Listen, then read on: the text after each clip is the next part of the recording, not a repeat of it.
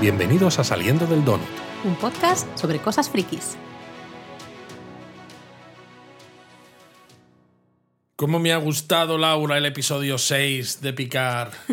Pero qué pena que nos acercamos ya mucho a- al final de la temporada. Nos y que se acercamos supone- mucho ya al final. Que se supone que es que es la última temporada, aunque bueno, ¿no? Bueno, Hay bueno, eso es lo que ideas dicen. por ahí de que a lo mejor podría haber una Star Trek Legacy, lo llaman, ¿no? De, con las nuevas generaciones o incluso las antiguas. Bueno, fíjate, los, los hijos, la nueva generación de la nueva generación. Exacto, esto es un poco como lo que dices tú siempre con las pelis de Marvel, ¿Qué ¿no? digo yo? Que Ah, sí, tenemos claro. siempre nuevas generaciones. Claro, bueno, eh, episodio titulado The Bounty, traducido. Sí, iba a decir yo de todas maneras. Ah, perdón. nada, nada. Que iba a decir simplemente que recientemente Alex Kurtzman, creo que ha sido, que es uno de los productores que está un poco al cargo de, de todo esto de Star Trek eh, para Paramount Plus y demás, ha dicho que dentro de poco van a hacer anuncios de cosas que van a surgir, que se vienen series y quizá películas. Es decir, que tenemos todavía Star Trek para rato y yo espero que haya algún tipo de continuidad con Picard. No sé si exactamente un Picard 4, porque en teoría parece que sigue siendo que no, pero sí que ciertos personajes eh, sigan saliendo. Mm, ojalá, ojalá que sí. Bueno, yo bueno, iba a- pero tú hablabas del título. Sí, yo iba a decir exacto este episodio 6 de la tercera temporada de Picard, titulado The Bounty en inglés, traducido como La recompensa. Que no me ha gustado absolutamente nada. Eh, no te ha gustado el título, no el episodio. no, ¿eh? no, claro, claro. Vale. el, el título traducido, porque Mm. hay ciertos títulos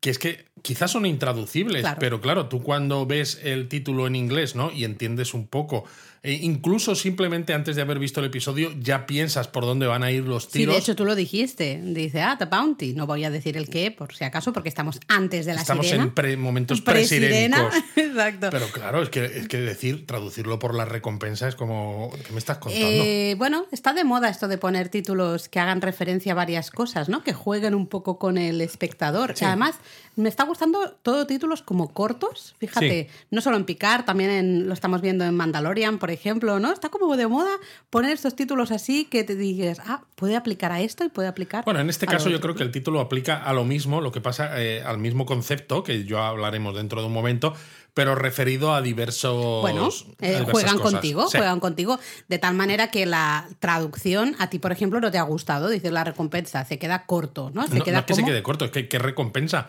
No hay ninguna recompensa. No se ha visto ningún cazarrecompensas que diga "Mm, tenemos que ir a por picar, eh, que tiene. di- Exacto, ¿no? Hacemos un crossover aquí con la primera temporada del Mandaloriano o qué? ¿Qué me estás Venga, pon la sirena que nos está- estamos desvariando.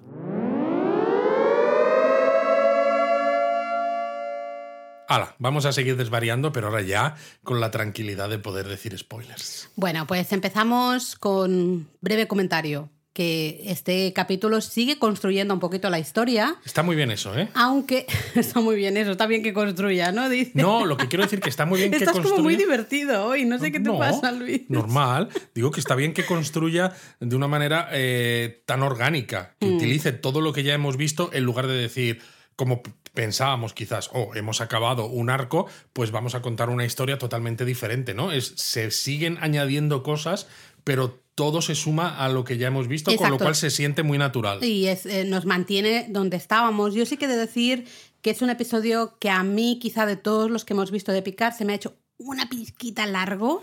Tú eres un poco momento friki. como que baja un poco, pero en general me ha gustado, me ha gustado mucho. Y empieza de manera un poco curiosa, porque aparece algo en pantalla que yo al principio no sabía qué era.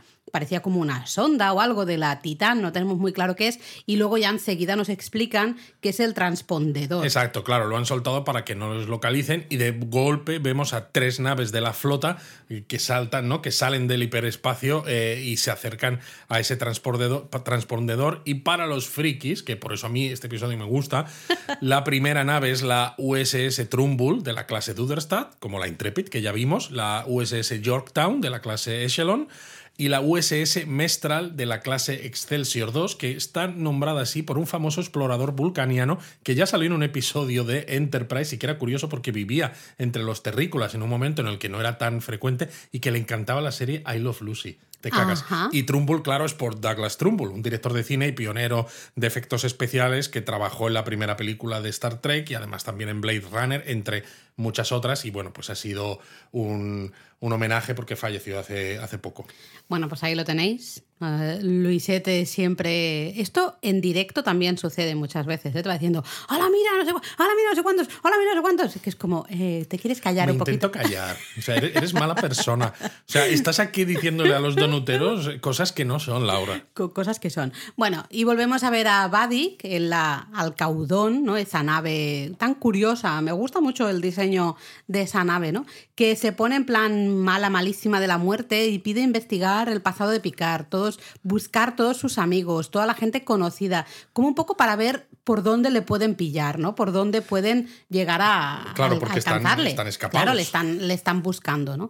Y a ti es un discurso que te recordó mucho al del general Chang, ¿no? Sí, eh, ya lo hemos dicho, ¿no? Varias veces, que yo creo que está hecho a propósito, que recuerda mucho a, a los discursos tan shakespearianos que hacía el general Chang en Star Trek VI, en aquel país desconocido. En aquel entonces, el general Chang, además, era interpretado por Christopher Plummer, que era el padre de, de Amanda Plummer, la actriz que hace de Buddy, y habla mucho además de lo duro que es tener que llevar las caras de la gente de la federación. A mí esto me sorprendió porque, claro, hemos estado aquí diciendo, ¿ella qué es? ¿Es una changeling? No, Yo decía que, sí. por aquella escena en la que se pegaba un corte en la mano y luego se recomponía. Eh, Sí, pero claro, dices, a ver, yo entiendo que para el storytelling, para contarnos la historia, necesitamos que Vadik pues tenga forma humana y hable y eso, ¿no? Será, eh, digamos que vamos a conectar más con, con ese no, malo pero es que aunque fuera que Changeling... si es un no- blob.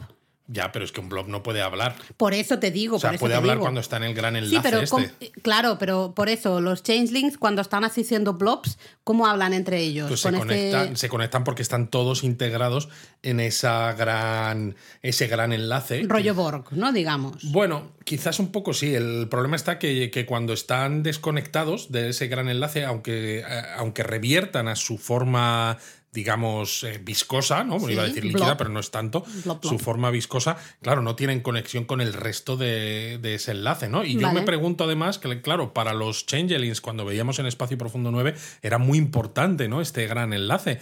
Y me pregunto si esta facción que se dice que que son eso, pues una especie de terroristas, ¿no? Porque se han salido de ese acuerdo de paz entre Federación y Dominio y demás, si tienen también su gran enlace o no, o si realmente están, están desconectados buscando. entre sí, ¿no? Es decir, están en estado líquido cuando pueden, pero no están conectados de, de esa manera, ¿no? Sí, porque de hecho dice que buscan el silencio y la unidad, ¿no? Pero Claro. que antes quieren la venganza. Quieren la O venganza. sea, que yo creo que están, pues eso, desconectados. Ahora que me lo explicas bien, ¿no? Yo creo que sí que están desconectados. Y yo sigo diciendo, como decíamos en otros donuts, que aquí estamos viendo que estos changelings son la punta de lanza, ¿no? De, de este ataque o de esta venganza contra la Federación, mientras que en el pasado, el Dominion, ¿no? Los changelings eran los superjefes y ellos habían creado dos razas eh, creadas genéticamente para que hicieran, por un lado, tanto la parte diplomática y demás, como la parte de guerra,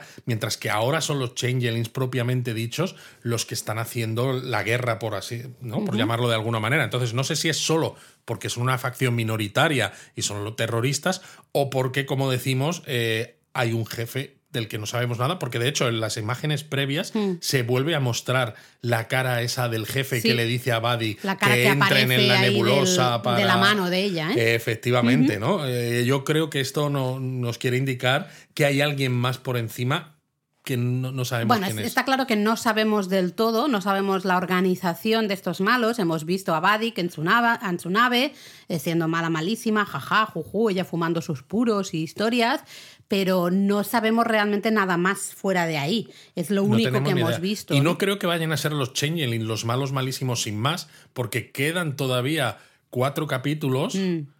y me extrañaría mucho que no hubiera ninguna sorpresa más. Mm, Bueno, veremos.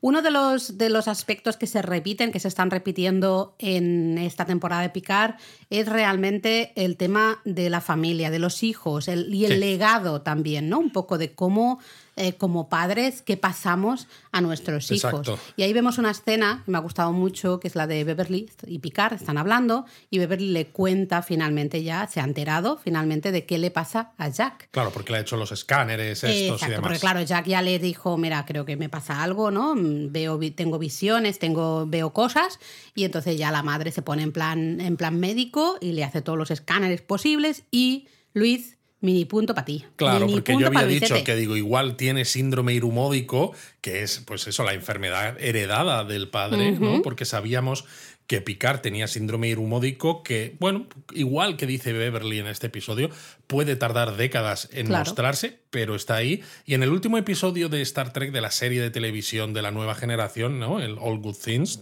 todas las cosas buenas, sí que se muestra un Picard más mayor en el que ya empieza a tener esos síntomas un poquito más notorios de este síndrome. Y empieza a ver que eso está más cerca. Sí, porque yo además hay pone momentos- diagnosis terminal. Eso no Claro. significa que vaya a morir ya mismo, Pero que es una no hay- enfermedad incurable. Eso es, eso es, ¿no? Ese es el tema. Y que además es un guiño también, ¿no? Que por fin entendemos ese- esa imagen que salía en los títulos de créditos, ¿no? De una cabeza en la que la parte del cerebro salían luces como imágenes Ah, es en verdad. rojo y en azul, Es porque verdad. justo sale esto mismo cuando están, están hablando Cuando están mirando el, el Vamos, que como ¿no? ya decía el Terry Matalas, no mentía, eh, todos esos títulos de crédito. Nos eran- han spoileado. Eran eh, spoilers sin contexto, ¿no? Bueno, como lo de Twitter, lo de poner las cuatro fotos, ¿no? Exacto. De, de spoiler ahí sin que te spoilees.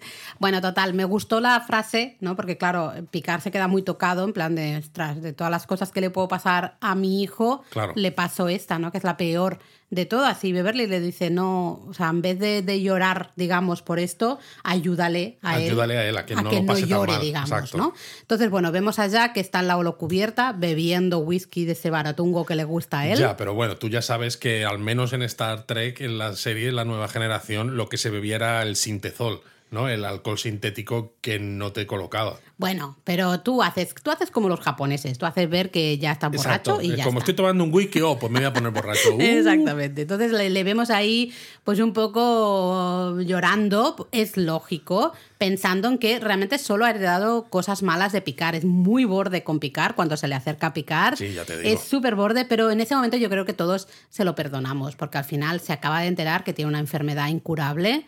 Eh, es joven, es muy joven, de golpe te, te dicen esto, ostras, unas, unas cuantas horas de esa rabia y ese total. odiar el mundo No, y odiar especialmente a esa persona. también, ¿eh? Claro, yo creo que eso se lo perdonamos todos. Todos, todos, todos. Pero bueno, luego hay uno de estos momentazos, porque claro, eh, estábamos hablando toda la temporada de se va a juntar toda la vieja tropa y efectivamente pues vemos que empieza a pasar porque dice, no, ya están aquí. Y claro, antes de, de verlos, pues dices, van a ser Worf y Raffi y efectivamente, ¿no? Aparecen Worf y Raffi en el transportador con todos los demás esperando. Eh, aparece Raffi además con uniforme por primera vez en la Se temporada de confirma comandante. que realmente, claro, ella está metida dentro Claro. de la organización, que no va tan por libre. Es divertido Worf. En, en toda esa- Bueno, es que Worf se come Este, este, Eh, este episodio. Este episodio Worf está Eh, tremendo. se lo come, de verdad. Yo ya veo, mm, queremos una, una serie eh, solo para este Worf madurito, por favor. Eh, fantástico, se lo come. Bueno, claro, saluda a Riker y le llama Capitán Riker, ¿no? Y el propio Will, que Will, es que, o sea, Jonathan Frakes en toda esta temporada, a mí me parece que está maravilloso. Eh, le dice, pero ¿por qué nunca me llamas Will, no? Que luego es un detalle que parece tonto, pero yo creo que luego es importante, ¿no? El propio Picard se alegra de ver a Worf, ¿no? Claro, le- pero Worf le dice, ah, sí, bueno, hace 11 años que no nos vemos, ¿no? Salvo, bueno, alguna carta, ¿no? Por ahí con, con algún... Cartas infrecuentes. Sí, infrecuente y la bebida agria que sueles enviar. Y claro, yo en ese momento ya he dicho el chato Picard, Hombre, que lo dije viendo. Y claro, Picard se queda extrañado y entonces Riker con la sonrisa le dice "Efe- eso mismo. Pues es el chato Picard, que dice no le gusta No le gusta a No le nadie. gusta a Worf, no le gusta a nadie. Eh, Picard, creo que te tienes que replantear un poco esto del Chateau Picard. Tu vino no le gusta a nadie. Y por cierto, la cantidad de tiempo que dice Worf es otro guiño, porque está la serie todo llena de guiños. Dice que hace 11 años, 5 meses y 4 días que no se ven, que justo esto mismo le dice Spock a Kirk, que estuvo bajo el mando de Pike en el episodio La Menagerie en Star Trek, la serie original, que estuvo Oh. con Pike 11 años, 5 meses y 4 días. Oh. Así que es un guiñazo que no veas. Y bueno, lo que hacen al final, ¿no? Se juntan todos en una sala de, de reuniones.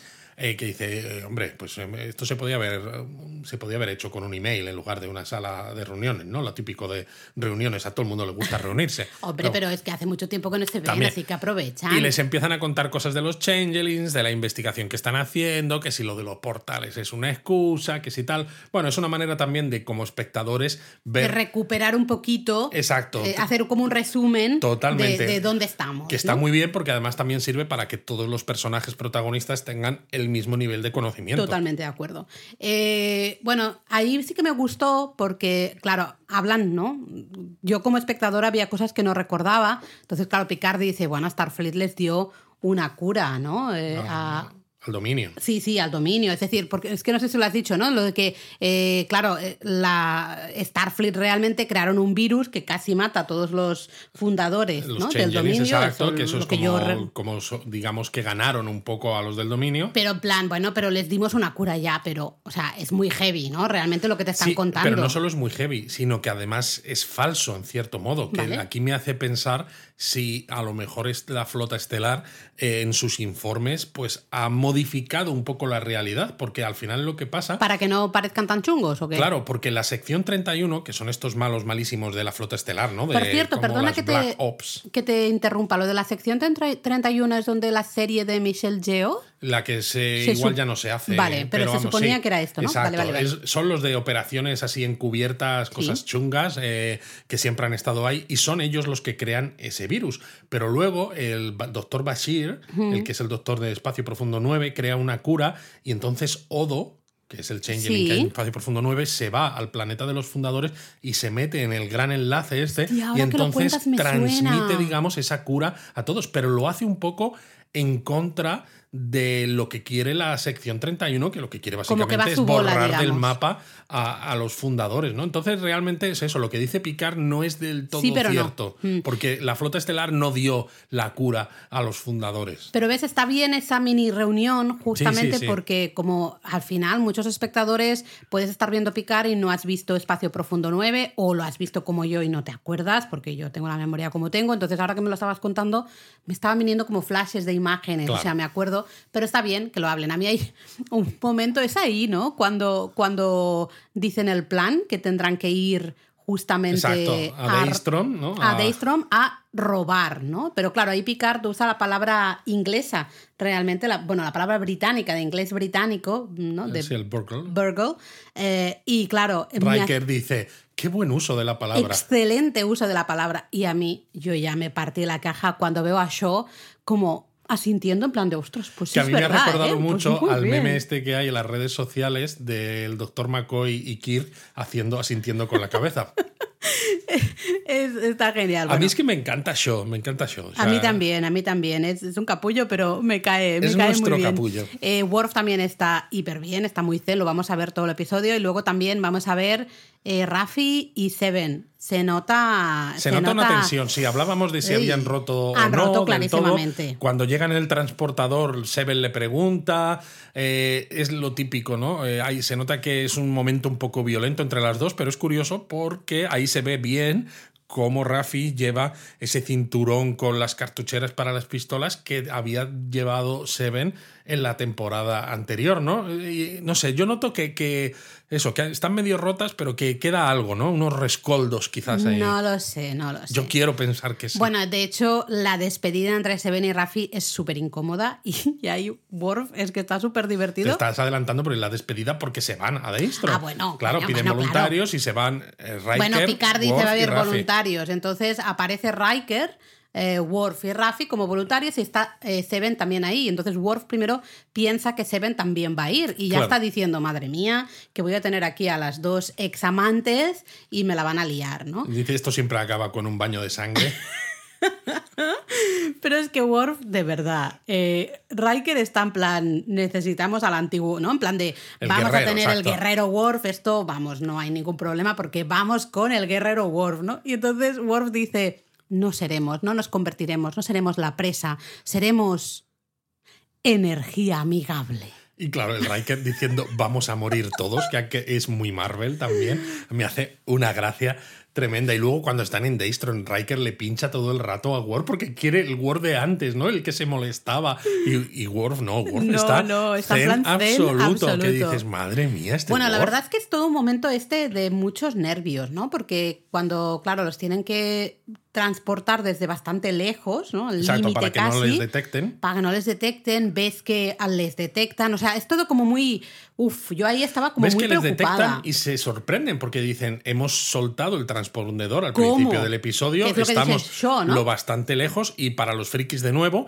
las naves que salen son ambas de la clase Echelon, ya hemos visto que había una de la clase Echelon al principio, en este caso es la USS Cole por Carol Lee Cole, una diseñadora gráfica que trabajó en Star Trek eh, hace ya muchos años, ¿no? Qué En guay. Star Trek Fase 2 y Star Trek creo que La Ira de Khan y la USS Sternbach, que Sternbach es por Rick Sternbach, un ilustrador involucrado en muchas series y películas de Star Trek, que yo lo conocí en mis años de universidad porque cayó en mis manos el manual técnico de la nueva generación, que era un libro eh, hecho por él y por Michael Okuda, que era una puñetera maravilla, que básicamente era la explicación de todo lo que hay en la Enterprise D desde un punto de vista real, como si todo fuese de verdad, ¿no? Te explicaban cómo funcionaban las holocubiertas, cómo funcionaba eh, el motor Warp y, y todo, ¿no? Entonces también servía mucho para los propios creadores de historias, porque dices, es que todo resulta real. ¿No? Eh, todo esto, estos nombres que te inventas de conductos, de sistemas, de no sé qué, todo explicado, ¿no? Con una justificación real. Me pareció brillante, ¿no? Pues eso, le, le dan chulo. una nave. Está, está guay, está guay. Estos, estos guiños molan mucho. Pues bueno, tenemos a Riker, Worf y Raffi ahí metidos en Daystrom. Y bueno, recordad que tenían esa llave, ¿no? Que les había dado el, el vulcaniano chungo este en, en el episodio anterior. Y entran, y bueno, el, el sistema de seguridad primero es como muy amable, ¿no? Sí.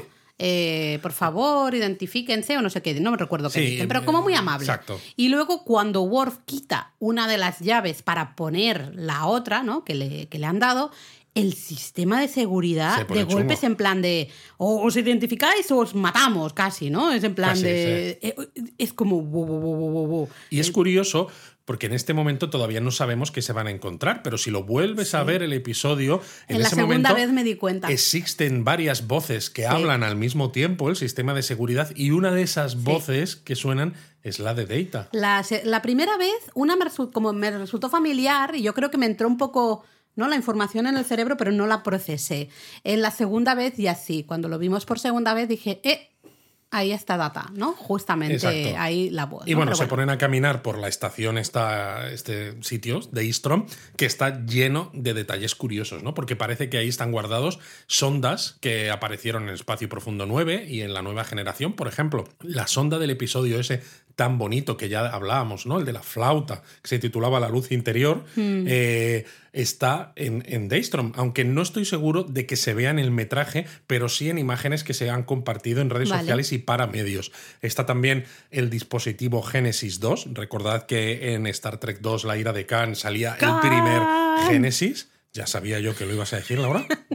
Es un clásico. Están también, en teoría, los restos de la reina Borg, los de. Pero eso eh, no se ha visto, ¿no? Yo Primer no lo vi al contacto. menos. Creo que no se ve, pero ha salido fotos en redes sociales de pruebas que hicieron de cosas que querían mostrar en, en Daystrom. Y luego, que esto sí que se ve, que a mí me deja flipado, se ve una pantalla con, donde se muestra una especie de esqueleto y la info de lo que tienen y el nombre que pone debajo, flipas, porque pone James T. Kirk. Y tiene un texto que, claro, no se lee. James T. Kirk sí se puede leer porque se queda en pantalla al suficiente tiempo. El texto no lo tienes que parar, pero básicamente es una especie de resumen de la vida de Kirk, de quién era, de epitafio si se quiere, eh, y habla de todas las condecoraciones de, de James Kirk, que son muchas, y dice al final que fue herido críticamente en Veridian 3, ayudando a picar en una misión, como vimos en la película Generaciones, y que recupe- se recuperó su cuerpo para el proyecto Fénix. Que dices, Uh, "Oh my ¿Sabemos God". algo de este No, proyecto Fénix? La verdad es que ni idea. Pero, qué tener chungo tener James un cuerpo ahí. Los O sea, restos, claro, porque lo, lo entierra Picard ¡Qué en chungo! Meridian 3, ¿no? Al final de la película. Y dices, jolines, qué capullos. Eh, mientras están estos tres ahí, eh, llegan más naves de la flota, descubren ¿no? a la Titán, se tienen que huir. Ellos es en plan, oye, nos tenéis que venir a buscar luego, que aguantamos aquí como máximo, máximo, muy máximo una hora, pero no Sí, creo exacto, que hasta aguantemos vengan tanto. patrullas.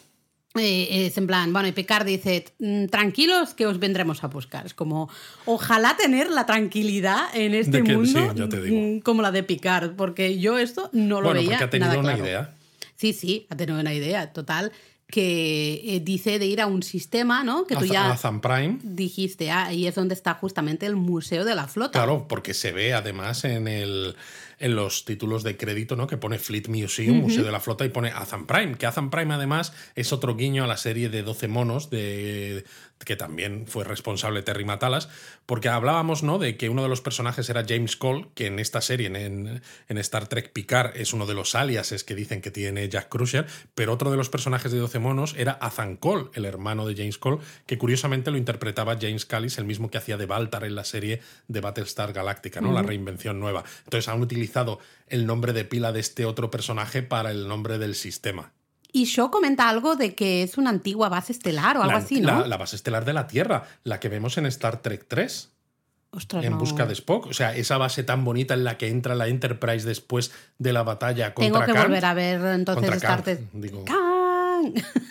Madre mía, he dicho Kant, que digo, madre mía, contra el filósofo, y luego he dicho Kang contra el de es Marvel. o sea, Marvel, madre ¿no? mía, madre mía. que son o sea, todos muy parecidos, muy parecidos. Vale, tendré que, tendré que verlo. Bueno, en ese momento es, es curioso porque a, a la- a nuestra, a la Force, ¿no? A Sydney, eh, como que dice, no, no, me parece muy buena idea ir para el Museo de la Flota, ¿no? Que es donde está su padre, claro.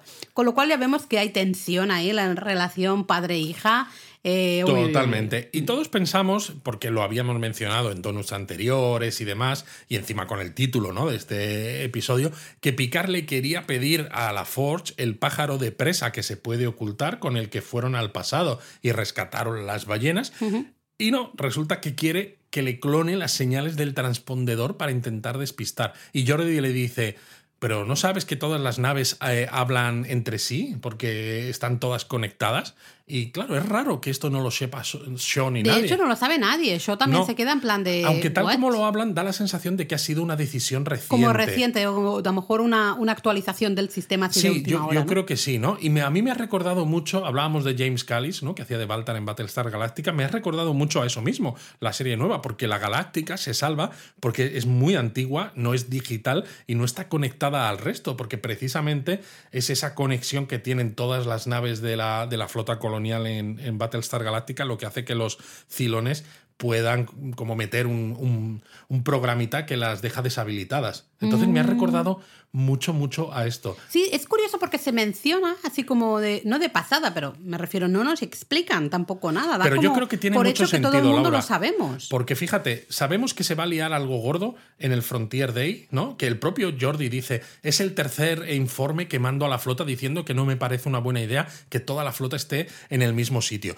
Sabemos que los Changelings están infiltrados, pero ¿hasta qué punto están infiltrados? ¿Están infiltrados en absolutamente todas las naves? Lo bueno de que estén todas las naves conectadas es que en aquellas donde no tengas gente infiltrada en los escalones altos, ¿no? Pues eh, piloto, eh, capitán, lo que sea, simplemente la puedes dejar a la deriva, ¿no? Y entonces no pueden... La tienes controlada de Claro, alguna la tienes manera. Mm. controlada porque no pueden defenderse, no pueden ayudar a los demás, ¿no? Entonces a lo mejor... eh, Veremos, veremos algo de esto. Tenemos que hacer aquí un pequeño, detenernos un segundo y hablar de, de la Force, hablar de Jordi, porque aquí en casa hemos discutido ah, con diferentes puntos de vista de la Force. A ver, De- cuéntanos el tuyo, Laura. No, el mío es que no lo entiendo, lo siento mucho. No puedo entender de ninguna manera. Del Comodoro La Force, el, ¿eh? el Es más que Comodoro- capitán. Sí, ¿no? Pero es menos que almirante Sí. o no? Es- Está por ahí en medio, ¿no? Sí, es como si fuera un Porque claro, capitán. Admiral. Claro, porque capitán eh, tiene, es responsable de una nave. En cambio, Exacto. Comodoro tienes más naves, ¿no? Realmente. Ya no llevas una nave. Como Claro, Comodoro sí eres que- responsable más de... pues de eso. varias, ¿no? Bueno.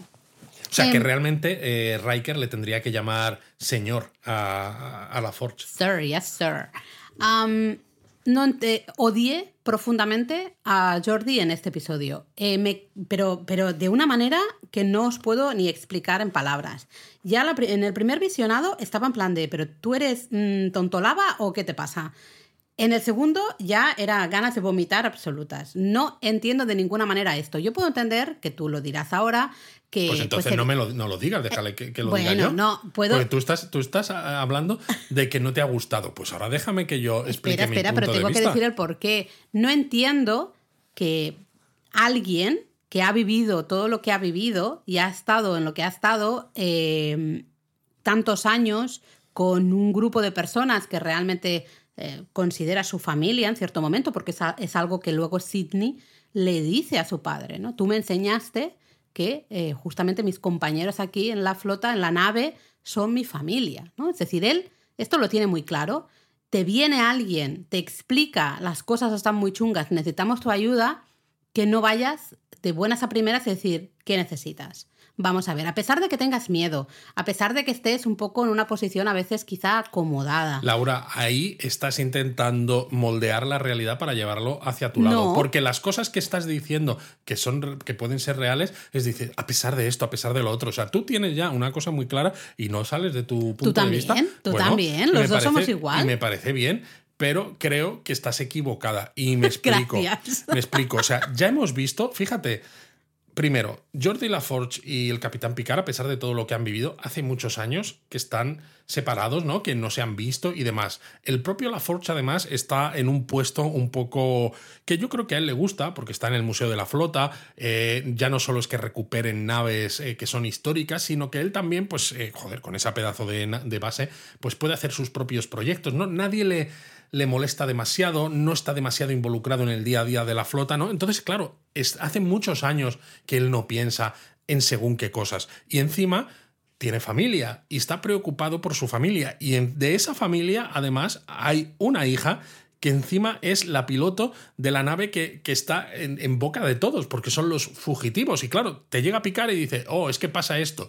Y tú te lo en- en- entiendo que en un principio te lo creas por la por la confianza que tienes en picar, pero al mismo tiempo dices, me has puesto en riesgo a mi hija, madre mía, la que se va a liar. Y claro, eh, hablamos de que Riker y Picard tienen una relación muy, eh, muy estrecha en esta temporada, además, ¿no? Que Riker es un gran apoyo para Picard y que Picard se está dando cuenta. Y aún así, en el momento, en aquel episodio en el que Shaw le cede el mando de la Titana Riker, fíjate que discuten Picard y él, porque Riker dice, ahora tengo la responsabilidad de poner a salvo a toda esta gente. Y Picard quiere hacer cosas. Y él no está allí, está en la misma nave. Él sabe que todo eso es real, que todas esas amenazas son reales, y aún así discuten y le dice al final, "Mm, quítate del puente que nos has matado a todos. Entonces, si eso lo dice Riker, que tiene esa confianza y que está viviendo esos momentos, ¿no? En directo con el propio Picard, ¿qué no va a decir eh, Jordi al principio? Luego, evidentemente, cambia de opinión, porque,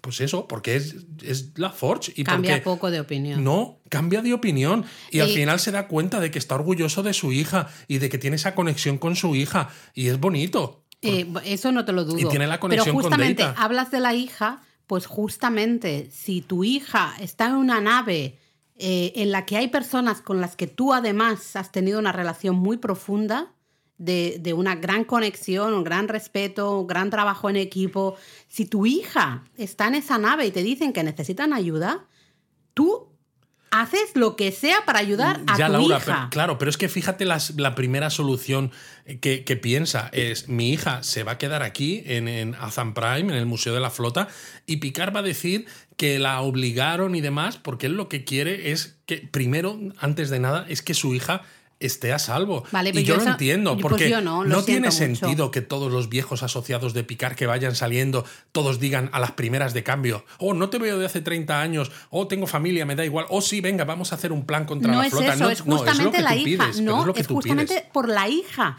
No, es que la gran diferencia es esa. O sea, justamente tenemos a Sidney LaForge en la Titán, justamente para este momento, realmente.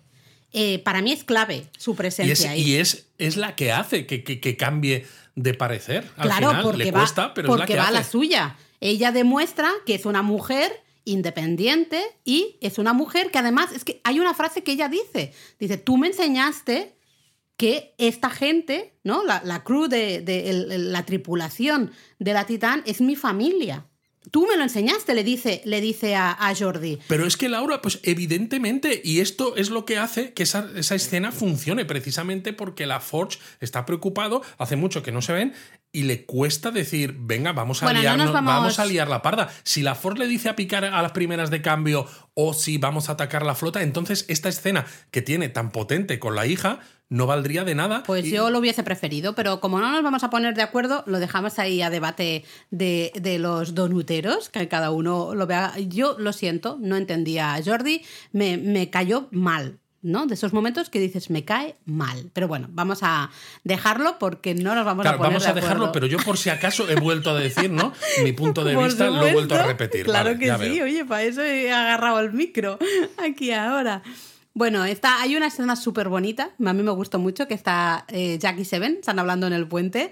Eh, es curioso, ¿no? Porque Jack se va a sentar ahí en, en la butaca de capitán y Seven es en plan de... "Ch, eh". Pero él dice, bueno, solo quiero ver qué se siente, ¿no? Que es un ¿Cómo poco lo es?". que decía en el Ready Room, ¿no? Esta- este programa que hay como detrás de las cámaras después de cada episodio, el actor que hace del Capitán Shaw, ¿no? Que dice todo el mundo se quiere sentar Hombre, siempre. claro, yo también querría, por supuestísimo, ¿no? Y está Seven ahí mirando todas las naves que hay en el Se las está en el mostrando museo, un ¿no? poco. Bueno, ella las, ella las estaba mirando y entonces Jack, eh, oye, se nota que Jack sabe un montón de naves, él lo dice, ¿no? Dice que yo no, yo no quiero ser parte de Starfleet, pero eh, me gustan las naves, me gusta el espacio, me gusta todo este tema. Y entonces, bueno, pues van viendo un poquito todas las naves. Sí, le que muestra esto la es Defiant, la New Jersey, y luego, claro, nos ponen la Enterprise de Kirk, como la llama Jack Crusher, la Enterprise A, y Jack, de hecho, dice, siempre he sido fan de la clase Constitución. Bueno, Constitution. me gusta como lo dice en inglés, ¿no? Porque soy eh, ama Constitution Class Man o algo así, Sí, algo ¿no? En plan de eh, ¿tú, ¿tú de qué clase eres, Luis? Ay, ¿Tú pues a mí es que la, la Enterprise original, pero el refit este de las películas, o sea, porque ayer vimos Star Trek 2, La ira de Khan, a mí esa Enterprise, que en ese caso no es la A, es todavía la original ya con el refit, la NCC 1701, no la NCC 1701A. Y a mí me encanta, me encanta ese, ese diseño. Luego es verdad que han, han llegado naves más grandes, más espectaculares. Recuerdo que cuando era pequeño y vi Star Trek 3, 3 y entran en la base, precisamente la misma que se muestra aquí, donde está ahora el Museo de la Flota, y se ve la Excelsior, yo flipé y dije, madre mía, se puede hacer más o menos con este estilo de diseño, ¿no? De una, como un, platillo eh, y luego las, las góndolas, warp y esto, se puede hacer algo todavía más grande, más espectacular, pero me sigo quedando con la, la Enterprise de estos momentos. Es curioso porque, claro, Jack las va reconociendo todas hasta que llega una, que es la, nosotros sabemos, que es la Voyager, eh, y ahí suena la melodía. de bueno, la suenan serie. todas en realidad. Sí, pero yo la de Voyager sí que la reconocí, pero Vale, las porque otras cuando no. ¿eh? su- se ve la Defiant suenan acordes de Espacio Profundo 9. No, no la tengo Con la tan- Enterprise de Kirk suenan de la ira de Khan, Vale, precisamente. vale, o sea, jo, esos, estos Están- detalles son está- muy está- la bonitas. banda sonora Y está- justamente ahí Seven, como Jack no sabe qué nave es, pues Seven le dice que es una nave que se ganó la fama más lejos que cualquiera de las otras reliquias que hay ahí en el museo, ¿no? Y que es donde ella renació y donde encontró a su familia. Y es súper bonito. Sí, porque Jack le dice, y aquí sigues, ¿no? Estás bus- sigues buscando tu otra familia, una nueva familia. Conectar y esto, ¿no? Y Es súper bonita esa escena, ¿eh? Es súper bonita, sí. Eh, bueno, también ven el pájaro de presa de Star Trek 4, ¿no? bueno, ahí le, ves, dice- ahí le ves la cara a Jack ya, ¿eh? Exacto, que Jack dice, ah, lo de las ballenas, ¿no? Que es un poco, es, un, es una, una coña porque prácticamente todo el mundo conoce a esa peli como la de las La de ballenas. las ballenas. Y claro, se menciona el dispositivo de ocultación y le dice al final, Hmm. igual podríamos hacer un pequeño hurto. Y dice, vale, pues van a robar la nave, ¿no? Que yo es, lo que pienso. Eh, pero bueno, aparte de todo esto, hay una frase muy bonita también, ¿no? Cuando Jack, eh, esto que has dicho tú, ¿eh? que Jack dice que está buscando conexión y dice, eh, las estrellas, ¿cómo, cómo, cómo es? Es súper poético, sí. Sí. Dice una, una retalía ¿no? de cosas Algo de súper la poéticas. galaxia llena de estrellas y nosotros separados años luz. Sí, algo ¿no? así, En plan de que buscamos conexión, pero a veces nos sentimos muy solos. Y claro, la mirada de Seven es divertida y le dice, es que eres hijo de tu padre. Tal cual, ¿eh? porque también tienes esta, este, este rollo a veces poético que puede ser un poquito así, ¿no? Chulesco, el, el mismo Jack lo dice luego, eh, pero luego tienes estas salidas súper Pero dice que al mismo tiempo tal, ¿no? te hace sen- sentir que se te ve. Sí, eh, No, sí, o sea- exactamente, que, que, que haces sentir bien a las personas al final de tu alrededor, ¿no? Que las tienes como en cuenta. Es una escena súper bonita, me encanta Jack, el actor que hace de, de Jack aquí, está perfecto, con un Muy juego bien. un poco de sonrisas, miradas. A mí es curioso porque se supone que es el hijo de Picard, pero en este episodio a mí me ha dado una, un, un aire, y más con su frase de la Enterprise A, a Kirk, que no veas. Así, a mí me ha, me ha dado un gui- unos guiños No lo ahí sé, quizás sí, pero me ha gustado mucho, me ha gustado muchísimo, Sí, sí. que le cojas mucho cariño realmente ya a Jack aquí, eh, especialmente en este episodio, como que dices, "Mm, eh, no es tan a veces tan borde como puede parecer No, o tan chulito como a veces puede Bueno, ser. en este caso, de todas maneras, Picard tenía razón cuando en otro episodio no están en la cubierta en, esa, en ese bar y le dice que busca conexión, ¿no? Que a pesar de que Jack dice, no, yo soy un tipo solitario y demás, pues una leche, ¿no? Ya se ve que al final también él quiere conexiones, porque al final somos todos humanos, ¿no? Eh, incluso los que no son humanos, pues también. Sí, bueno, es el, sentido de que todos al final, da igual seas humano, seas lo que sea, necesitamos de alguna manera conexión, ¿no? Totalmente. Todo esto va pasando mientras Picard está ahí hablando con, con Jordi. Sí, que ¿no? Están algunas cosas ya las hemos Sí, mencionado. sí, de hecho, bueno. está además con la otra hija, que es Alandra, Mm. que está interpretada por la hija real de, de LeVar Burton. Anda, qué Burton. bueno. Sí, y además también en ese episodio del que hemos hablado varias veces, incluso hoy también,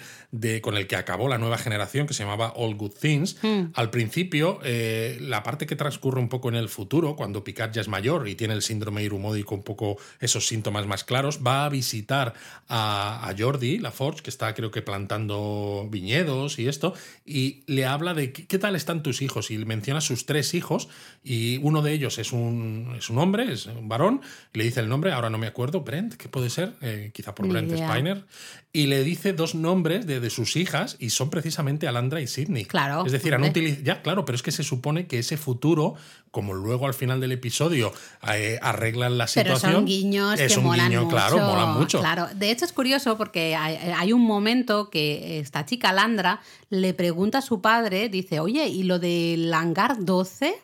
Y, y ahí a Jordi, mira, se le ponen los ojos, nunca mejor dicho, "Calla, como cállate". chiribitas, ¿no? En plan de, ¿qué estás diciendo? ¿Qué está diciendo? A mí me da la sensación de que es el, el proyecto personal de Jordi, de pues aquí, ¿no? Y como soy ingeniero y me gusta trastear, pues Un tengo poco aquí su todo- tallercito, ¿no? Sí, Este, como tengo ahí- todo el tiempo del mundo por lo que te decía, porque está de responsable del Museo de la Flota, que dices, pues bueno, debe estar ahora en un momento tranquilo, pero cuando llegue el Frontier Day van a venir todos los niños y se van a querer subir a las naves y tocar todos los botones, pero ahora tranquilo, pues él va haciendo sus cosillas. Y claro, los fans es todos opinan, opinamos, que podría ser la Enterprise D. Y dices, pero si la Enterprise D se destruyó al final de la película Generaciones, bueno, se destruyó la parte del Star Drive, es decir, la parte del el cuerpo principal donde estaba el, el núcleo warp, y luego el platillo eh, acabó pues en un aterrizaje de emergencia pues muy hecho polvo contra Veridian 3 Ujú. pero parece ser, ¿no? Eh, y creo que hay datos por ahí de que se rescató ese platillo y seguramente lo habrá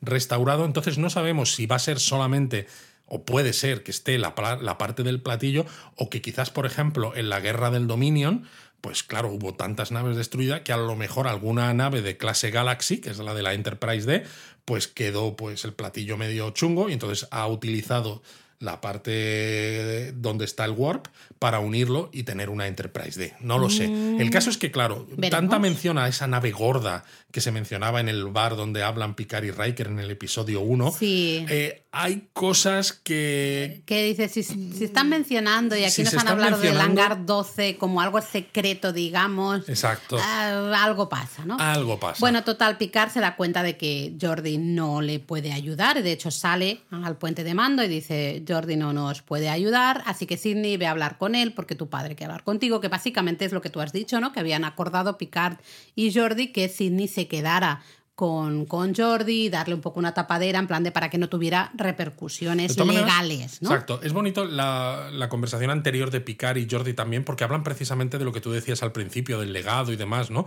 Hablan de que como padre tú quieres transmitirle lo mejor de Es ti mismo a tus hijos, pero que también, desgraciadamente, le transmites tus, tus fallos, ¿no? Claro. Porque no eres perfecto Claro. y no, no puedes evitar que las cosas en las que tú pues fallas o no haces bien, pues que también les ocurran, ¿no? Y, Mm. y es bonito. Y claro, tienen, hay un pique que ya hemos comentado. Uy, que le, da le un golpe das, a que algo. le das golpes. Jack y aquí. Sidney, eh, claro, y le dice Jordi esto, dice, pero es que no son tu familia, ¿no? Exacto. Le entonces, dice, cuando dice pero te, te tienes que preocupar de tu familia, ¿no? Que es en plan de, de nosotros, ¿no? Y ella dice, oye, la tripulación es mi familia Y lo esto me lo enseñaste". enseñaste tú.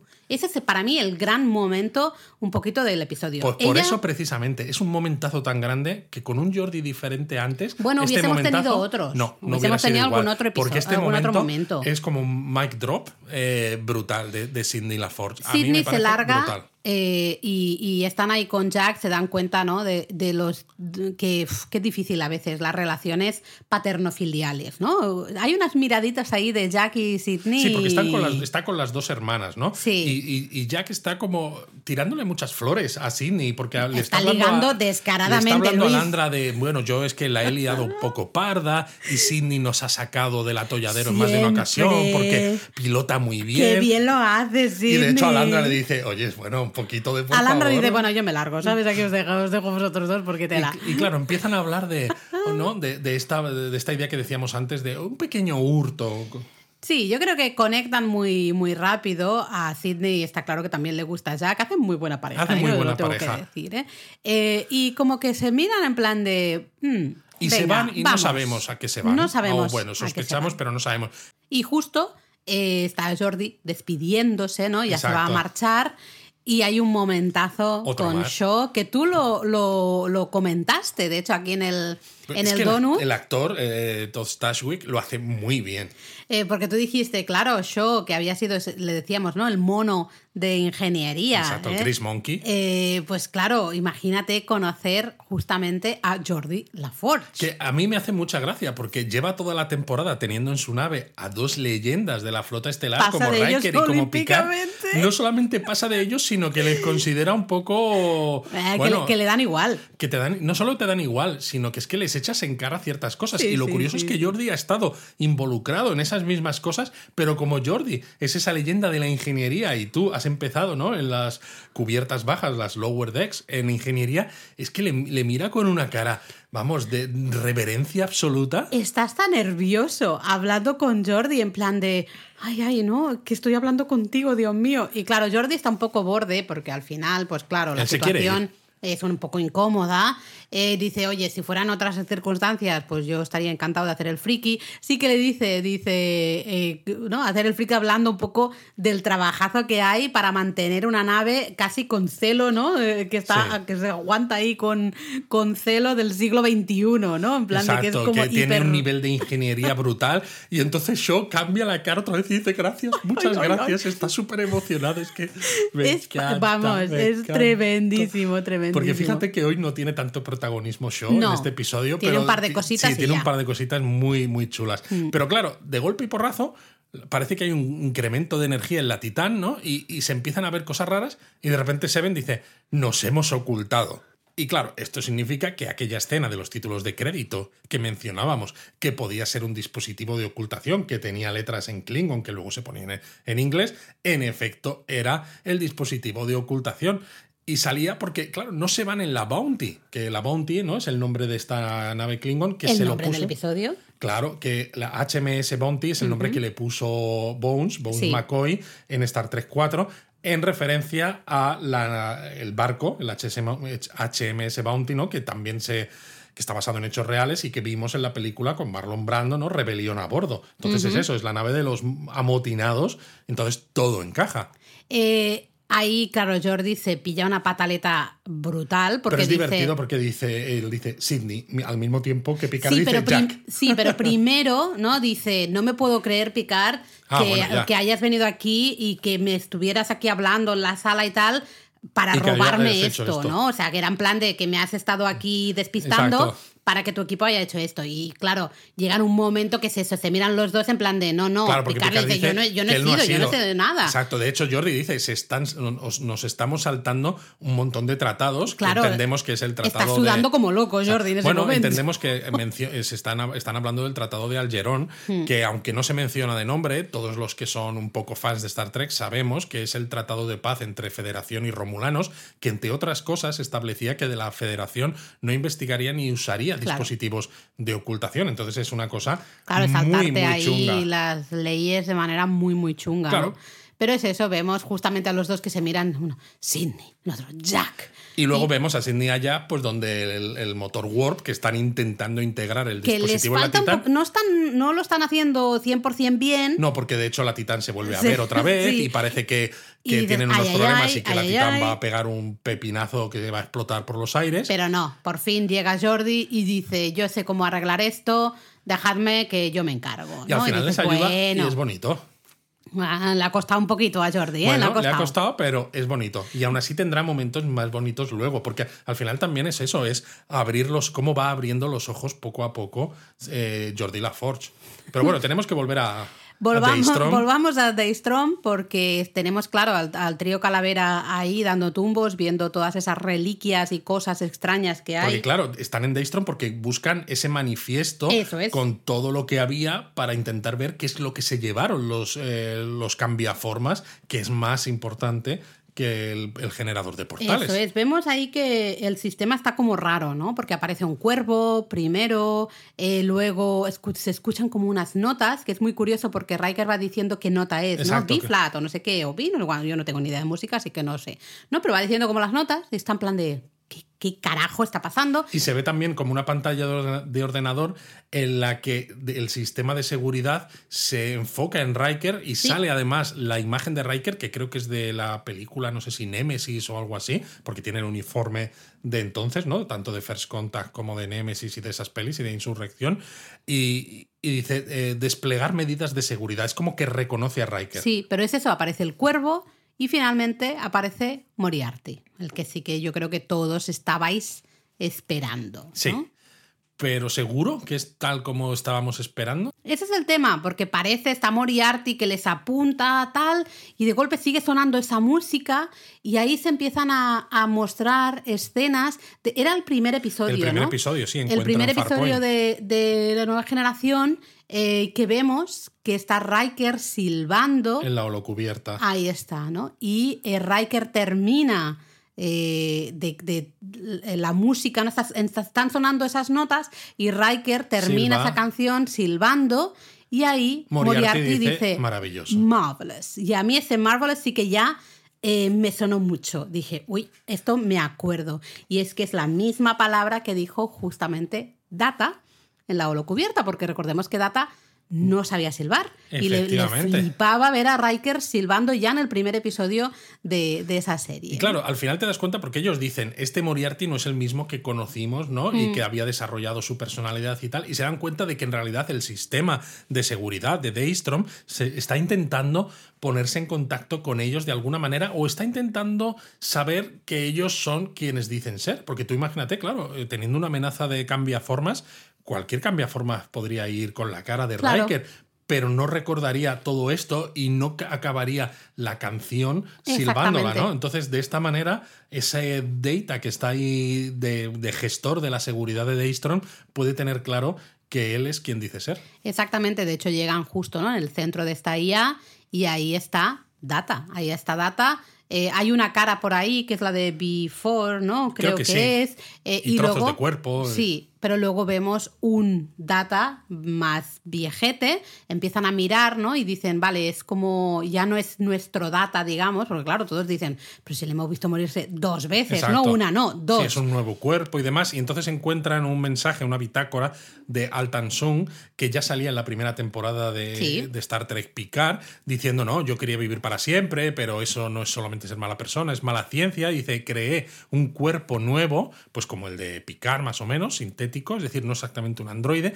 Dice, donde metí todo, un poco de mí, un poco de Lore, el hermano, digamos, malvado de Data, un poco de Before, que es este prototipo, ¿no? Que era como más tontería, más tontillo, y luego incluso un poco de Lal. No, dice. Ah, un poco de. Lal, que era Ah, la es hija de. Data. ¿Te acuerdas ese episodio Sí, sí, en el que sí, Data quería tener descendencia en su camino a ser más humano y crea ese androide, y que, pero que luego al final no puede sobrevivir porque la- el tema positrónico, no sé qué historia le pasa, y acaba muriendo. Es y es muy triste, pero entonces es muy bonito que, que este Data de ahora tenga un poquito de Lal. Sí, porque dice que le añade un mucho, ¿no? Porque ha dicho un poquito de, de todos estos y un mucho de data para hacer algo, este nuevo data, ¿no? Data moderno, no sé, le vamos a tener que poner un nombre diferente porque realmente no es el data eh, anterior. Es ¿no? curioso es esto, este ¿no? Porque en español, claro, dices data, que es como un eh, estadounidense pronunciaría también, más o menos, ¿no? Eh, la palabra data, pero al, personaje lo llaman siempre en la serie, cuando la escuchas en versión original, al estilo británico, dicen data. Data, sí, pero para mí siempre ha sido data de toda la vida, ¿no? Data está desactivado porque parece que todas esas personalidades no se han integrado correctamente. O sea, ¿no? está desactivado y no, porque Bueno, el sistema de... Digamos que no habla en Exacto, momento. lo que es como el cuerpo está desactivado, ¿no? Y por eso también la, la IA de, de seguridad pues Sí, tiene sus, sí, sus glitches. Pero claro, ellos dicen, necesitamos a este data porque él es el que nos puede decir realmente qué aquí. se han llevado. Él es el manifiesto, él es el que tiene toda la información, ¿no? En ese momento sabemos que les descubren, están en plan, Dios mío, Dios mío, Exacto, van a Entonces atacarles. llega la titán que está, que está ocultada y Mm. Picard habla con ellos y dice, pues vamos a transportaros. Y claro, les dice que están ocultos y se queda Riker diciendo, ¿cómo pueden estar ocultos? Y, le- y le mira a Worf y dice, seguramente tendrán tecnología, Tecnología superior. superior. Klingon". Es que es- Que también es muy curioso a Shaw, ¿no? Que dice, bueno, estamos ocultos, nadie nos va a ver. Y Seven le dice, ya, pero nos vamos a tener que desocultar Para transportar. transportar. Es también, claro, curioso. Shaw, evidentemente, nunca ha usado un- Bueno, claro, una nave con, con estas características, ¿no? Eso eh, ahí también, también es curioso. Exacto. Lo que a mí también me resulta curioso es que las naves estas que estaban patrullando Daystrom, en cuanto ven a la, a la Titán, se ponen a disparar a la Titán eh, ya también al Pero a principio. saco, ¿eh? Y es como, no les han llegado a decir en ningún momento el mensaje de paren los motores, prepárense para ser a- abordados. Es, me parece tremendo. Pero el caso que, bueno, eh, Riker dice, no vamos a poder no, transportarnos a tiempo porque están entrando los changelings eh, con cara de, de tripulantes de la federación y entonces dice, os voy a dar tiempo, eh, saca la pistola, se pone a disparar, pero de repente ves que le disparan a Riker y algo tiene en la espalda Sí. que al principio parece un dardo tranquilizante Sí, de yo al estos. principio no sabía qué era, ¿eh? Sí, porque no es. O sea, cuando le disparas piensas, Dios mío, no pueden matar a Riker. Pero luego ves eso en la espalda y dices, vale, debe ser un dardo tranquilizante. Pero luego, Pues no. cuando se transportan los demás, dices, date, esto va a ser un inhibidor. Eso y es. efectivamente, ¿no? Se comenta que De han hecho, lo transportado comentan, ¿no? Dice, he perdido a uno, Pero eh, tengo pero uno más. tengo uno más. Y yo dice, sube a, a todo el que puedas, tira para adelante y no- nos largamos de aquí corriendo, ¿no? Y evidentemente Riker se queda abajo y suben, pues justamente Raffi Worf y este nuevo Data. Que por cierto, no sé si ocurre ahora o ha ocurrido antes, porque al fin y al cabo las cosas las vamos contando Sí, cuando nos igual. acordamos. Hablábamos antes, ¿no? De lo que nos gusta Jack y de cómo va evolucionando. Pero tienen además también Jack una conversación muy bonita con su padre, con Picard. Que yo Sí. creo que es un- empiezan Eh, a no sé en reconstruir. qué momento es, pero justamente. Jack le dice, ¿no? Yo sé que a veces puedo ser un chulito. Eh, y Picard le mira así sonriendo, en plan de, a un poco". veces, un poco. y pero dice, pero también tengo muy buenas cualidades. Y tú dices, bueno, ahora le va a decir cosas bonitas a Picard, ¿no? Y dice unas cuantas "Ta, ta, cosas". ta, ta, ta, esto lo saqué de mi madre. Y tú, puink. De hecho, cuando lo vimos con Eric, Eric estaba esperando que dijese algo de eso, porque cuando dice esto lo saqué de mi madre, Eric se quedó con cara de, pero, pero ya te vale, tío. Pero luego dice, pero eh, también tengo, ¿no? Soy valiente, soy leal, dice, otras cosillas más súper bonitas por ahí y dice, y hasta ahora no sabía de dónde habían salido estas cualidades. Así que y ahora igual veo mi padre me ha transmitido algo más que una algo enfermedad. más que una enfermedad mortal, ¿no? De estas.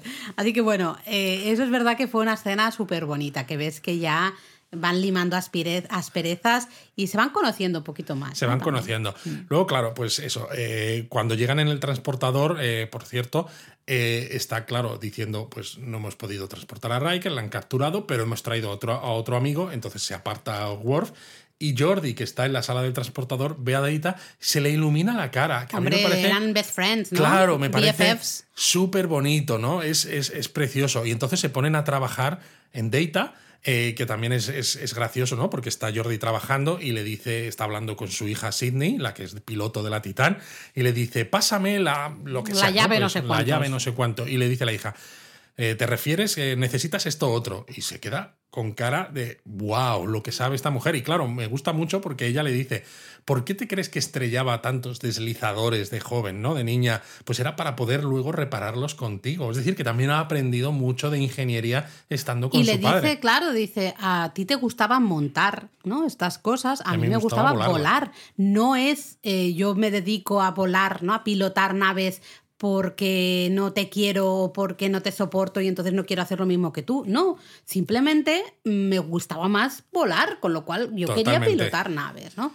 Bueno, ahí también de nuevo se van limando. Pero por eso es que es bonito. O sea, en un solo episodio, ¿no? Eh, nos muestran una evolución de Jordi que, claro, para personajes como Jack, la evolución nos lo van mostrando desde el episodio 1 prácticamente, ¿no? Sí. Entonces bueno, es nos, bonito. nos presentan, ¿no? Nos dicen a nosotros, al final, los espectadores, que este data, recordemos que no es el, nuestro data, el androide, sino que ya es algo más, ¿no? Sintético, medio, medio humano, medio sintético, medio no se sabe. Sí, es como Jean-Luc, dicen, ¿no? Sí. Y en cierto modo a mí me, me hace sentir que es un poco el sueño de Data, el de tener un cuerpo humano o casi lo más parecido a humano, ¿no? No tanto un cerebro positrónico, sino un cuerpo casi humano en el que tienes esos patrones cerebrales, pero no dentro de un, de un cerebro positrónico. Eh, deciden enchufarle y decir, bueno, pues vamos a ver qué pasa, porque son conscientes de que están todas esas personalidades que no están integradas y no saben realmente con qué se van a encontrar.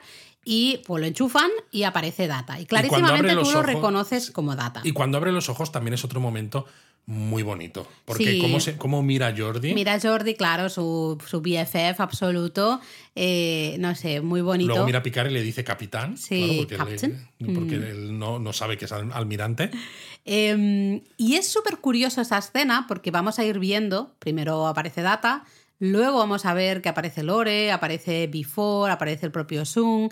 Y el actor aquí está estupendo, porque yo hay un momento Pone que- las, toda la- todas las caras, cada una. y a- las voces, y las la voces. dicción, muy diferente. Y hay un momento que dije, este ya no es Data, ¿no? Y todavía no lo habían dicho, pero yo dije, ya no es Data, estáis hablando con probablemente Lore, ¿no? Eh, súper, vamos, súper curioso. Y le preguntan por lo que han robado. Y hay un momento en el que él solo dice Jean-Luc Picard. Y parece como que estuviera con un fallo informático, un glitch, ¿no? Mm. Eh, y entonces le vuelven a preguntar. Hasta que saca unas imágenes holográficas de los ojos y vemos un cuerpo, aunque al principio se ve borroso, pero dices, vale, ya sabemos Tate. qué va a ser. Le vuelven a preguntar. Y él Picard. sigue diciendo Jean-Luc Picard, Jean-Luc Picard. Y entonces la imagen deja de estar borrosa. Y es el cuerpo de Picard, el Da que un mal murió rollo en la primera temporada. Da un mal rollo porque le ves ahí, claro, el cuerpecito un poco demacrado, la verdad. Eh, dices, pero vamos a ver, claro, ya hemos visto que tienen a Kirk, también tienen el cuerpo de Kirk por ahí y ahora tienen el cuerpo de Picard y se lo han llevado. Eh, primero, ¿por qué tenían el cuerpo de Picard? Eso ya lo primero. Y segundo, ¿por qué se lo han llevado? Uf, Bueno, tremendo. genera muchas preguntas, porque, por ejemplo, ¿por qué es más peligroso el cuerpo de Picard que el generador de portales? Ya. O sea, Picard no tiene poderes. Esto no es el universo cinematográfico de Marvel, por Dios. Eh, no sé, ¿quieren clonarlo? Para que sea un falso Picard el que mande tomar por saco toda la flota en el Frontier Day. Yo lo he pensado, pero claro, eh, entonces puedes poner un Changeling que haga de Picard, ¿no? Sí. Eh, o a lo mejor lo que quieren es reconstruir a Locutus, eh, ¿no? Porque ha sido uno de esos grandes villanos que estamos Sí. hablando de él de una manera u otra toda la temporada, ¿no? Sí. Con los problemas de show con él, etcétera. O no sé, igual que la Federación les envió el virus, este que decíamos al Dominion, quieren algo de picar, no sé, su enfermedad quizás, para infectar a todo el mundo. No lo sé. Yo no sé, yo ya te digo, no sé por qué necesitan su cuerpo cuando se puede clonar la imagen, simplemente copiar la imagen. ¿no? Además, hay Con un muchas imágenes de Picard, vamos. o Yo- sea. sí, exacto. Yo he llegado a pensar que a lo mejor en ese Frontier Day lo que quieran es no, porque va a ser muy difícil destruir toda la flota, ¿no? Yo creo que lo que quieren es dar un golpe mortal a la Federación y a la flota estelar para que no se recupere de, de ese golpe, ¿no? Eh, me recuerda un poco a lo que decía el, yo haciendo mis crossovers, el varón Simo en, en, Civil War, Capitán América Civil War, que decía, Puedo podemos intentar hacer cosas eh, para poner a los héroes, ¿no? Eh, combatir a los héroes, pero al final ellos acaban ganando. La mejor manera de que se destruyan entre sí es cuando son ellos mismos los que luchan entre sí. Entonces a lo mejor quieren a ese picar para que todo el mundo piense que se ha vuelto en contra de la federación, que luego alguien lo mate ¿no? y quede el cuerpo de Picar ahí muerto para que cuando alguien eh, investigue con un tricorder o algo y diga efectivamente es Picar, ¿no? Y gracias a esto... Que no, haya, que no quede claro ninguna duda. Que no quede ninguna duda, ¿no? De, que, de que es Picar de verdad. Entonces no sé si es para hacer eso, una, una, especie de ataque de falsa bandera supuesto. El tema es que has dicho antes, ¿no? Cuando, cuando hablábamos de Vadik justamente y de esa cara que aparece, hemos dicho, no sabemos realmente quién hay mm, por arriba de Vadik, ¿no? ¿Quién es el que realmente, pero tú has dicho, no creo que sean solo los changelings, tiene que haber algo más. Tiene que y ahora lo acabamos de mencionar con el tema de Locutus y tal. El tema de los Borg parece que está ahí. ¿Tú crees que Se han mencionado alguna otra vez, sí, los Borg. ¿Podrían ser los Borg um, de alguna manera? Eh, mm, se, habla, se habla en los foros de que podría ser. A mí me costaría que fueran ellos, porque ya hemos tenido los Borg en la temporada 2, ¿no? Entonces. A lo mejor sería un poco repetitivo. Sería un poco repetitivo, aunque es verdad que esa cápsula que nos muestra Daita ¿no? del cuerpo de Picard, a mí me recuerda un poco a la estructura en la que tenían a Picard en el cubo Borg, en aquel episodio en el que lo capturan, ¿no? Lo mejor de dos mundos.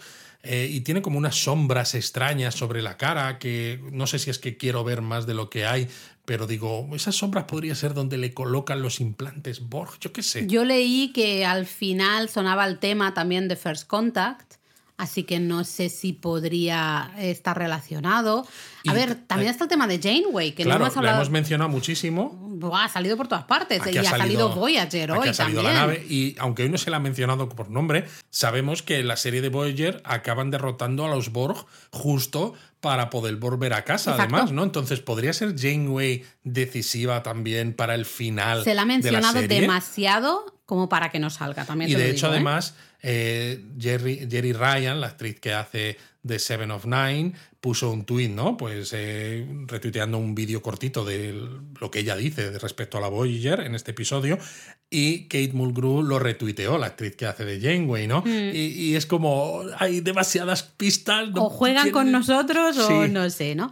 Bueno, ahí están todas estas preguntas sin resolver. Vemos a Worf que se despide de Picard y dice que irá a rescatar a William Riker. Y dice su nombre completo, ¿no? Y además, dice el Capitán Riker. Y dice, y además dice, hay de aquel persona o bestia sí, no sé, algo que así, ¿no? sí, algo así como que, se interponga en mi camino, ¿no? Que dices, mola mucho porque en hemos plan, tenido... ha dejado el zen un poquito aparte ahora. Es en plan, has tocado a mi ah, amigo realmente. Exacto, has tocado a mi gente. Pues ahora vuelve Vas a tener la rabia del Worf guerrero, que así, a, mí me, a mí me encanta. y claro, a Riker le están dando una paliza, él se ríe mientras le están preguntando. Muy Riker eso también. ¿eh? Lo hemos visto en, la nueva generación varias veces cuando se, se mete en líos, que le mira que le dan su manta de hostias, pero él al final siempre es esa chulería, esa chulería. que tiene de tú sigue dándome, total, jaja. Exacto, y le pregunta que dónde están Picar, él no contesta. Lo extraño es que el tripulante con uniforme de la flota estelar de golpe mata a los dos changelings que también están con eh, con cara de, gente de la flota estelar. Sí, yo ahí pensaba que, digo, vale, a lo mejor es un infiltrado y al final pues, va a ser bueno o algo así. Y de repente cambia la cara y es Buddy, que nos queda claro que es una Changeling, como ya decíamos. Sí, sí, sí. y se la lleva, se lleva Riker a su nave al alcaudón. Pero dices, ¿por qué hace esto? O sea, ¿por qué matas a dos personas que estaban guardando a Riker en una de esas naves de la flota estelar? Porque ella tiene sus propios planes. Eh, yo creo que ahí hay, hay cosas, sí, hay cosas diferentes por ahí que todavía no sabemos.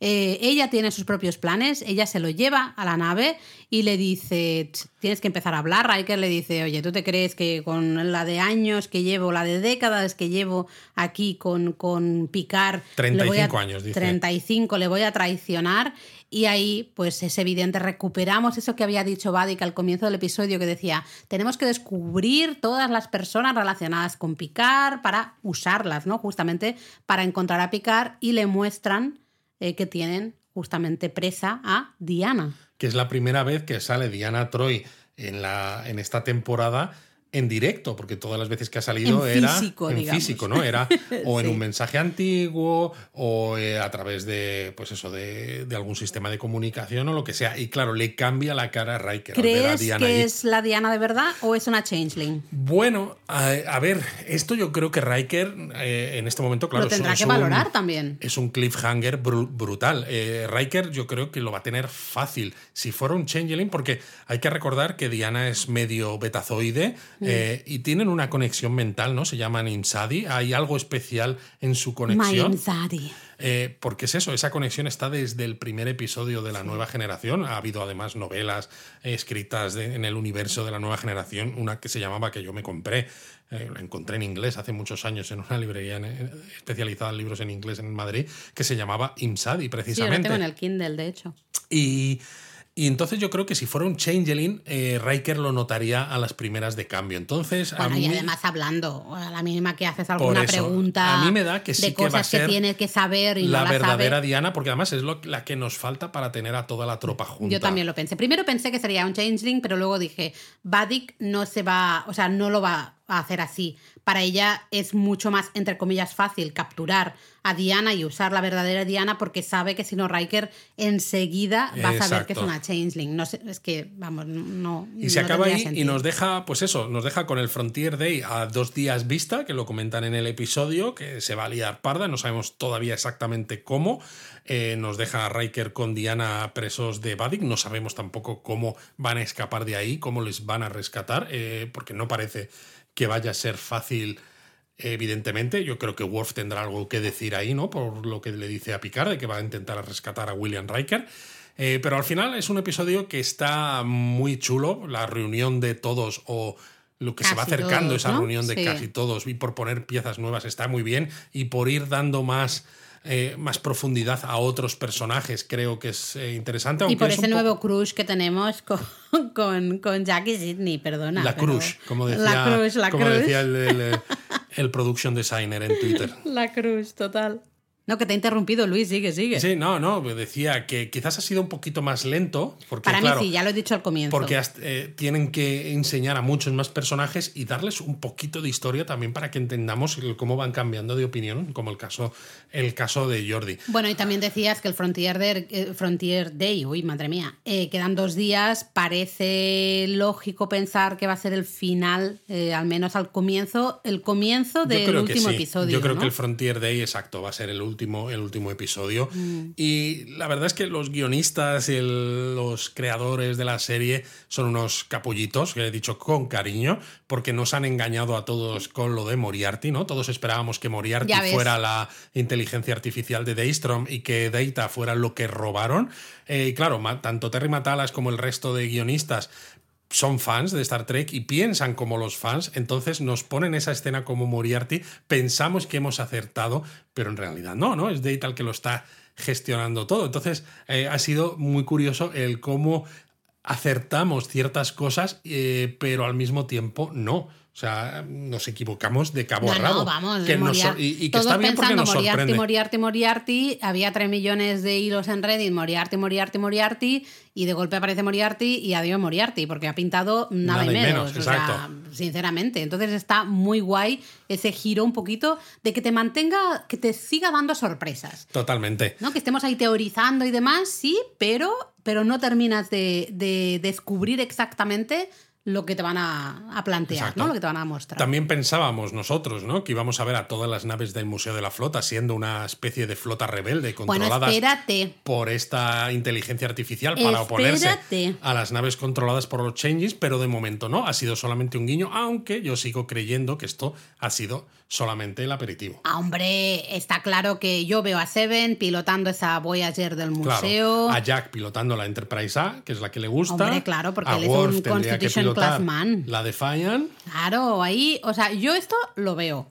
Veo que pueda pasar en el último episodio o no sé cuándo, pero lo Por veo. cierto, que también hay un guiño, ¿no? Que a mí me flipa mucho, que hay ciertas cosas que salen y que no se ven ni siquiera en la serie, porque se han compartido imágenes, ¿no? Detrás de las cámaras de Jordi Laforge en su despacho, en, en el Museo de la Flota y en su mesa tiene una réplica de la estatua de C. Franco Crane, que si tú te acuerdas en la película First Contact, él estaba todo el rato en plan muy pesado con el personaje de Cochrane diciendo aquí es donde van a hacer tu estatua, con la mano estirada, Ah, como sí. hacia el futuro, que el otro dice déjame en paz. Sí. Y tiene justo una réplica en miniatura de esa estatua. Y es una fricada súper divertida y dices, y solo se ha visto en una imagen de detrás de las cámaras, ¿no? ¿Hasta qué punto el diseño de producción intenta ser eh, lo más exacto y lo más eh, detallado posible?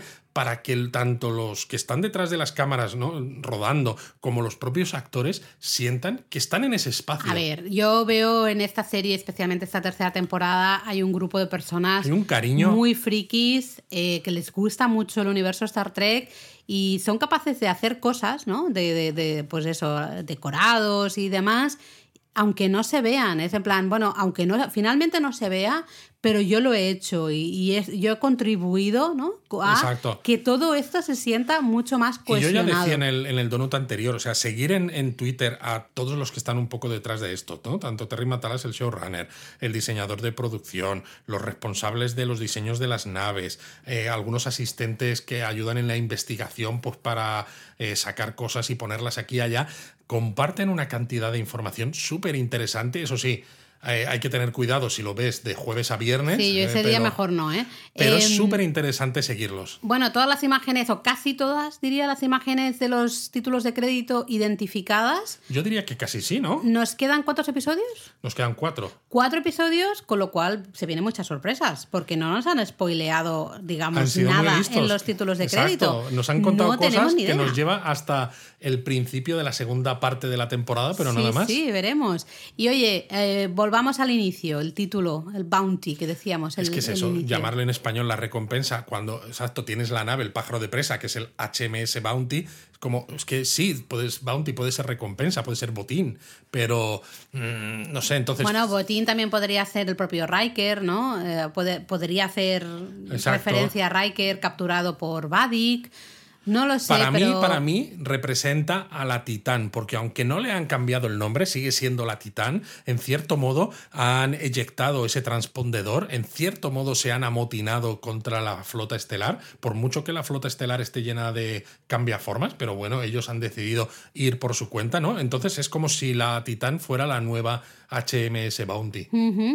Y bueno, yo creo que es un episodio, el de hoy, en que yo he visto en Reddit a todos los frikis, como tú, Luis, Como yo. babeando absolutamente con ese museo de la flota. Exacto. Que tú dijiste, yo quiero ir ahí. Y yo te tuve que decir, Luis, no es real. Bueno, pero lo No puede ser. Pero es que, es que lo muestran de una manera que dices, madre mía, o sea, si yo he estado, Laura, en el Museo de, El el aire y el, Smithsonian, y sí. el espacio, ¿no? En el Smithsonian, en Washington, y en ciertos eh, sitios has podido subir, en otros no, pero los has visto, y ya he flipado. Tú imagínate este Museo de la Flota, poder entrar eh, y ver la zona de ingeniería, el puente, los camarotes, Luis, todo de tantas y tantas no es naves. real, sí, es real. mío, no y es bueno, real. aparte de lo que no sabemos que hay en el hangar 12, ¿no? Que ya decimos que podría ser el platillo de la Enterprise D restaurado, o yo qué sé, la Enterprise E, que no se ha mencionado todavía. Están las que Seven y Jack Algo hay, han visto, claro, ¿eh? que es la Voyager, la Enterprise A, la HMS Bounty, ¿no? Este pájaro de presa de Star Sí. Trek 4. Está la New Jersey, que sale en un episodio mencionada con Picard y con Montgomery Scott, eh, aunque necesita un poco de historia, ¿no? Para darle. Pero bueno, está bien, porque necesitas eh, algo o, o te, te sirve como para añadir información sobre esa nave de por qué está en ese museo, ¿no? Vale. porque es una clásica, pero además mola porque es de clase Constitución, pero antigua, es decir, del estilo de la Enterprise de la serie de televisión original. Luego vemos la Voyager, efectivamente, hemos, hemos dicho, dicho sí, lo he dicho ya, y la Defiant, que no es la original, que creo que fue destruida en la guerra del Dominion, sino la Sao Paulo, que luego se renombró a Defiant. Ni idea. Pero estas son un poco las que vemos Las que como Seven directamente enseña- porque está con Seven, ¿no? Exacto. Pero tú paraste ahí imágenes Buah, y te es que fijaste en flipas, algunas porque más. se ve la NX01, la Enterprise de Archer, pero el refit, es decir, la, rehecha, que no se vio en pantalla, pero sí en una maqueta, por pensando en la temporada 5 de la serie Enterprise, que nunca se hizo porque Mm. Enterprise acabó la temporada 4, pero esta NX01 que hay en el Museo de la Flota es la que habría salido ahí. Vemos un crucero de batalla Klingon de la clase Katinga, que es la sucesora de la D7, que seguramente sea la Kronos 1, la nave del canciller Gorkon en Star Trek 6, aquel país desconocido. Sí. Vemos una nave de clase Miranda, una nave de clase Nebula. Vemos la Excelsior, que es la original, el prototipo que veíamos en Star Trek 3, que luego en Star Trek 6 la capitaneaba Zulu ya con un registro no experimental. Hay dos naves de clase Akira. Hay una nave de clase Constellation que podría ser la Stargazer, aunque creo que no se ha confirmado, es decir, la nave, la primera nave que capi- capitaneó Picard. Picard, exacto, sí. Luego vemos una nave de clase Saber. Y además se ve un pájaro de presa romulano, Oh. de los super antiguos, Ah, no me de los de la, la serie original, que dices, flipas. Entonces, claro, eh, ya hemos mencionado ¿no? lo de las pistolas de Chekhov, eh, que como decía alguno en Reddit, ¿no? Es como las Wessels, de. Chekhov. Si ¿no? sabéis este- a qué hace referencia, Hay que ver Star Trek 4 en inglés. ahí está, los Wessels. Entonces, the si salen, si salen tantas naves, es para usarlas de alguna manera, sí o sí. Yo veo, yo veo mucha, muchas personas capaces de pilotar. Porque además son naves, que seguramente no estén conectadas entre sí como Ahí el está, resto de la porque flota. claro, se supone que no forman parte de la flota. Eh, efectivamente. Eh, yo ahí lo veo, lo y veo. además están al cargo de quién? De Jordi LaForge, que es un ingeniero brillante que estoy seguro de que las mantiene en un estado maravilloso y pueden volar sin ningún problema. Mm. Yo creo que vamos por ahí vamos a acertar, casi seguro. Eh, veo a eso, mucha gente capaz de pilotar estas naves, naves que como tú dices probablemente no estén conectadas, ¿no? no estén interconectadas con el resto de la flota, con lo cual eso les va a dar esa independencia, esa libertad para atacar. Eh, esto lo estoy, lo estoy viendo. Y está bien que haya naves que sean de clases que a lo mejor dices, para los fans nos gusta, ¿no? Miranda, Nebula, Saber y demás, que seguramente en esa batalla final, ¿no? Que pensamos que podría haber, haber en el último episodio, en el Frontier Day, las puedes destruir incluso porque tienen nombres que a lo mejor no son tan importantes, porque me refiero, tú imagínate, si llega Jack y capitanea la Enterprise A y la destruyen, pues nos va a poner muy triste. Hombre, claro, dices, ostras, tú. No puedes destruir la Enterprise A, por Dios, Pero no. alguna de estas clase Akira A eso me o refiero, no, ¿no? alguna Pues de estas, estas las así. pueden destruirlas y dices, oh, qué bueno, pena me da. pena, da pero bueno, pero las, las buenas siguen estando.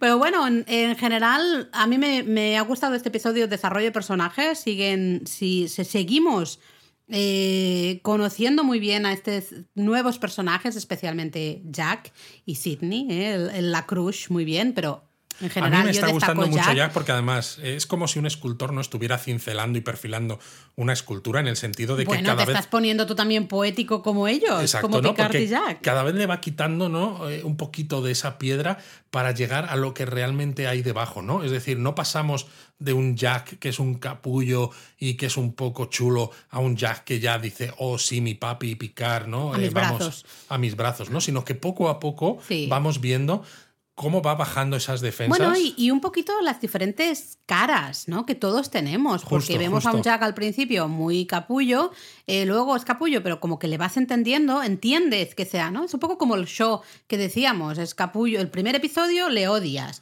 pero luego dices, Luego como que le vas entendiendo. entendiendo ciertas cosas. Luego, luego le, le pillas cariño. Le pillas cariño a pesar de que sigue siendo pues un capullo también, ¿no? Entonces, eh, me gusta y yo veo futuro a ese Jack en una serie de Star Trek. Te Yo lo sí, digo. yo creo tiene, que sí, ¿eh? tiene potencial para, para liderar uh, una serie de Star Luego, Trek. claro, depende de lo bien que esté escrita o no, ¿no? Porque es lo que decíamos Evidente. también con Anson Mount haciendo de Oy, Christopher oy, oy, Pike en la segunda temporada de Discovery, tenía potencial, así lo vieron. Hicieron la serie Strange New Worlds, pero claro, resulta que luego la serie está bien escrita.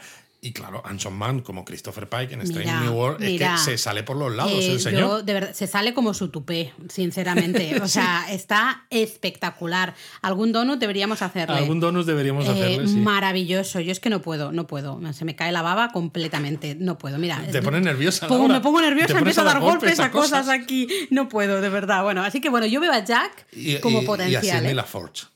Hombre, sí, hombre, sí, sí, ahí una pareja. Porque además es unir dos grandes eh, nombres de la flota estelar, ¿no? Los LaForge y los Picard. Y además lo que yo decía en ese primer episodio cuando supimos que, que Jack era el hijo de Picard, ¿no? Que por fin Picard iba a tener alguien que continuase el nombre de Picard, ¿no? bueno, era se él de tendrá lo que estaba cambiar el apellido, ¿eh? Generation. Porque ahora Se se, llama. Jack Crusher Se y lo va a cambiar. Jack Picard. Se lo va a cambiar. Y vamos a tener O sea, Picard esto para la... marca todos los donuteros aquí mis palabras, porque de otras cosas nos podemos equivocar o no. En algunas acertamos, ¿no? Tenemos mini puntos, en otras nos equivocamos mucho, pero que se y va no nos quitamos los puntos no nunca. nos lo y es quitamos, como, bueno, no, es oye, igual. para, para unos pocos que ganamos, como para quitárnoslo. Pero vamos, que aquí claramente va a ser, vamos, lo tengo clarísimo. Pues ahí queda dicho. Vamos a ver qué sucede la semana que viene. Os Os, queremos queremos 3000. 3000.